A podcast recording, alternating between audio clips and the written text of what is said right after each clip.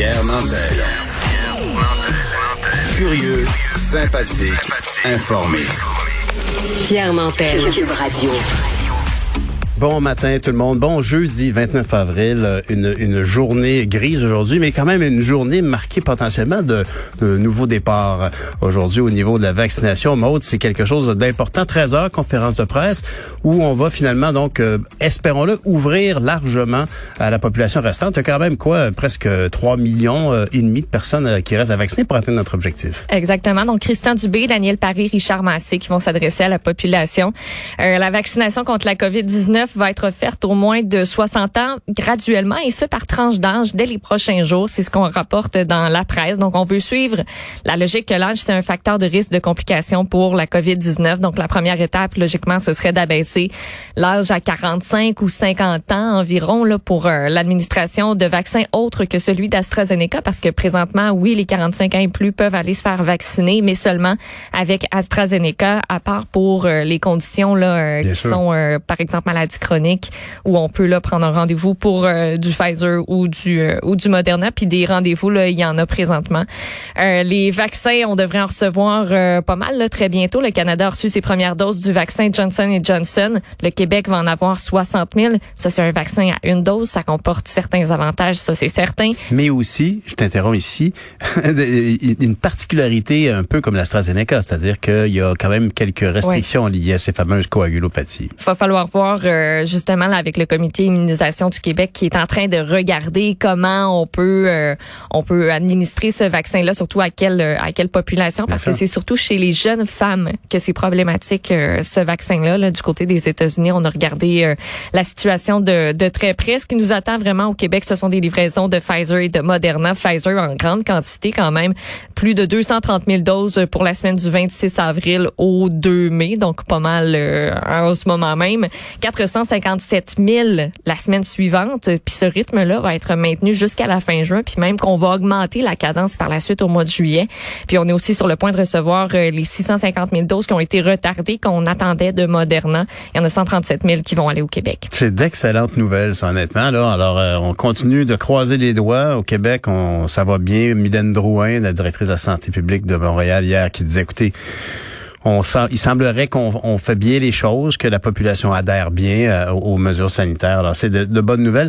Et, euh, et je remarque donc que ce sera Richard Massé euh, qui sera là aujourd'hui. Et ce sera pas Horacio Arruda. Quand même, Horacio Arruda hier dans les travaux sur l'étude des crédits. que c'est à cause de l'étude des crédits qui vont être qu'ils vont être encore impliqués là-dedans. Le François Legault non plus prend pas part à cette à cette conférence de presse. Effectivement, effectivement. Et donc cette fameuse étude des crédits, juste pour rappeler, dans tous les parlements euh, à la Westminster qu'on a, euh, bon, on a un budget qui est présenté, puis après ça, ben, les, un moment qui s'appelle l'étude des crédits où on regarde les sommes allouées aux différents postes de dépenses, puis les partis d'opposition peuvent questionner le gouvernement en comité, donc moins restreint par le temps, la période des questions, des questions courtes, les deuxièmes questions, sous-questions, tout ça. Il y a plus d'espace.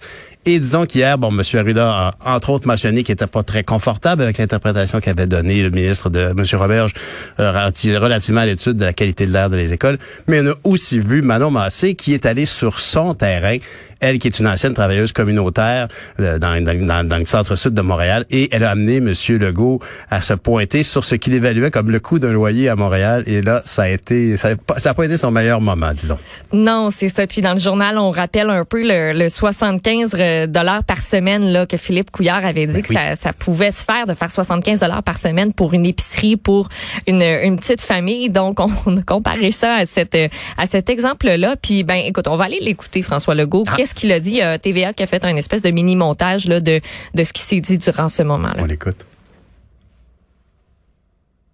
qu'actuellement, il manque de logements à prix abordable, entre autres à Montréal. Je le reconnais qu'il en manque. Euh, ça peut peut-être commencer à 500-600 dollars par mois, euh, assez rapidement monter à 1000 dollars par mois. Quand la chef de Québec solidaire me dit que je connais pas ça, que je suis déconnecté, je vais lui rappeler, j'ai deux fils de 26-27 ans qui ont plein d'amis qui sont dans des logements. Euh, moi, ils sont chez moi justement parce que, entre autres, ça coûte cher euh, le logement. Donc, tu sais, il reconnaît que oui, ça coûte cher le logement. Euh, c'est avancé sur un prix de 5 à 600 dollars, mais que ça peut grimper quand même assez vite. Euh, puis le journal a fait l'exercice euh, ce matin, là, c'est sur la une, de trouver des logements des, qui sont à 5 600 dollars à Montréal. Ça n'a pas été facile. Ce qu'on a trouvé, ce sont des, euh, des petits studios, des 1,5 Ben oui. où on n'a pas grand-chose. là. C'est une pièce où on peut pas, on peut même pas mettre un, un poêle euh, pour un des deux. Euh, donc, euh, François Legault, là, qui a été euh, qui a été talonné là-dessus hier, puis évidemment, ça a fait énormément jaser par la suite. Puis la chronique d'Antoine Robitaille est super intéressante ce matin parce que il y a le refus aussi de de, de concéder qu'il y a une crise du logement.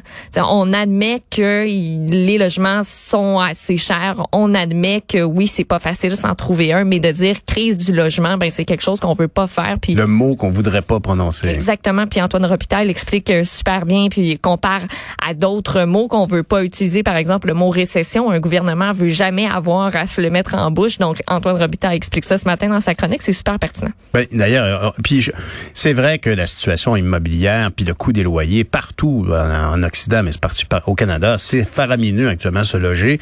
Et mais on voit bien que c'est pas dans l'ADN de, de- des gens de la CAC de prioriser ça. Alors, euh, Madame Massé hier a pu euh, s'en donner à cœur joie. Puis c'est très bien, c'est ça, une opposition qui fait son travail. Puis là-dessus, elle est très compétente. Puis là, ben, Monsieur Legault va, va falloir qu'il vive avec ça de toute façon. Puis euh, on, réfère bien évidemment aussi à la difficulté. euh, oui, trouver un logement à 500 dollars, un, un et demi avec un comptoir, puis pas de place pour mettre un sofa. Mais que fait-on avec des familles hein? Je veux dire, une famille qui a pas les moyens d'acheter, mais pas nécessairement une famille qui est dans, dans une situation de pauvreté, mais trouver un logement avec euh, trois chambres à coucher, c'est difficile effectivement. Alors, Trouver un logement tout court, C'est difficile, peu importe ton, ton budget, parce que tout le monde en a besoin d'un. On s'entend, puis tout le monde se rue sur les bons appartements. Là, dès qu'il y a une annonce qui sort, il faut quasiment que tu sois le premier à la seconde près qui a vu hein? l'annonce pour être certain d'avoir la première visite, puis de pouvoir faire, de dire le, le premier, ben écoute, moi je le prends, puis Voici mes tu le donnes à personne. puis, euh, voici Oui, mon oui, premier faut, chèque, faut être, euh, faut être rapide euh, Ouais, là-dessus, puis c'est c'est extrêmement difficile. On veut pas se retrouver le 1er juillet avec des familles ou des gens, des personnes seules qui sont à la rue. On l'a vu l'année passée. Bien sûr. Euh, puis euh, ça, c'est évident là, que ça nous tente pas que ça réarrive. Tout à fait. Et avec la pandémie, ben moi, je, je- je constate toujours qu'il y a des fils devant la SQDC. Euh, On, on sait tous que la SAQ a fait de, de- de belles affaires avec le- la consommation d'alcool qui semble être à la hausse, mais on mange plus. C'est ce qu'on voit dans le journal de Montréal. Tout le monde a un, un petit surpoids, paraît-il, selon l'étude. On dit la pandémie a fait engraisser les, les Québécois. Donc, on a pris quelques livres. C'est pas au niveau du genou, ça, c'est sûr et certain. Donc, euh, 6 à 10 livres, ce serait euh, le, le poids, en fait, que les gens auraient pris du- depuis le début de la pandémie dans la dernière année. Là, C'est une étude qui a été, euh, un sondage, en fait, qui a été réalisé euh, par euh, le- l'Université euh, Dalhousie en Nouvelle-Écosse, qui est dévoilé aujourd'hui. Donc, euh, la sédentarité, évidemment, ça n'a pas aidé. On est en télétravail. On n'a pas pu sortir de la maison pendant un très long moment au tout début. Puis à certains autres moments aussi dans la dernière année, là, ça a été, euh, ça a été assez difficile. Puis y a une dame qui est interrogée qui dit, écoute, le frigidaire, il est à côté, il est à portée de la main. Donc, puis on a voulu aussi euh, souvent se, se réconforter. C'est ce qui ressort euh, de Bien ce sondage-là, de dire, ben, du le fameux comfort food, de, des sucreries, des trucs un petit peu plus gras, de, de la nourriture qui nous rappelle peut-être euh, notre enfance ou quelque chose pour se réconforter. Bien sûr. Ben, je serais curieux de connaître. Tu sais, on dit souvent que les, les, les supermarchés, les épiceries de ce monde ont fait de bonnes affaires. Ben, j'imagine que certains produits, comme tu le dis, qui ont eu la cote, là, les chips. Je serais curieux de voir euh, les chips, le, chocolat et les bonbons. Oui, ouais, c'est ça. Tout ce comfort food dont tu parles, effectivement. Moi, je peux te dire que j'ai jamais tant bu de tisane de toute ma vie. J'arrête pas de boire de la tisane du thé de- pour éviter de manger, évidemment. Puis quand on a l'horaire qu'on a, évidemment, c'est un, c'est un enjeu de gérer son appétit. Hein? Puis, on s'entend, faut préciser là, c'est pas grave de prendre une coupe de livres. C'est correct. Ça a fait. été une pandémie, ça a été exceptionnel, c'est correct. On, peut juste le normaliser aussi là, puis il y a pas de y a pas de mal à parler de, de poids, je trouve là, raison. ce matin, tu sais c'est correct. Puis s'il y en a qui ont pas pris de poids, ben, tant mieux, s'il y en a qui ont profité pour se remettre en forme, tant mieux aussi. Puis Ben si oui. vous avez pris une coupe de livres, ben vous êtes pas seul puis c'est Ben, c'est une belle va, remarque. Je te remercie euh, d'avoir fait cette remarque-là, Maude. Euh, Je le prends personnel. non, mais tu as bien raison. Puis euh, honnêtement, on dirait qu'il y a comme une espèce de conscience collective qui s'est installée un peu avec euh, la pandémie. en tout cas, ce qui est, collectivement, tout le monde s'est garoché sur le vélo, ça a l'air. C'est très difficile de trouver euh, une pédale qui manque après ton vélo, des pièces, tout ça, tout est en rareté. Alors, tant mieux si les gens veulent effectivement adopter ce mode de, de transport-là. Euh, et, et- et moi, je voulais te, te- te- te parler entre autres de la réforme du scrutin. Euh, euh, on, là, on voit deux lettres ouvertes dans le Devoir, dans la presse, dans le Journal de Montréal, pardon, et dans le Devoir, et, et des gens qui ça, ça, tiennent rigueur au gouvernement. Ils s'étaient engagés avec les autres partis d'opposition à l'époque à faire la réforme électorale. Et là, Sonia Lebel dit, écoutez, c'est pas le temps avec la pandémie. Moi, je me demande, prenons-les au mot. Alors, pourquoi on, peut-tu imaginer reporter ce référendum-là à un an après qu'il avait été dit, on avait évoqué de faire un référendum en même temps? Qu'on ferait la campagne électorale la prochaine fois, euh, en 2022. Et là, ben, peut-être qu'on peut faire ce référendum-là euh, séparément, ultérieurement, parce qu'actuellement, beaucoup de gens sont très déçus d'un engagement de la CAQ. Euh, Pascal Bérubé s'est empressé de dire, ben, la CAQ ici ne respectera pas un engagement qu'elle avait pris en, en collaboration avec les autres partis d'opposition de l'époque, avec le gouvernement libéral. Merci, Monde. Bonne, journée. Bonne journée.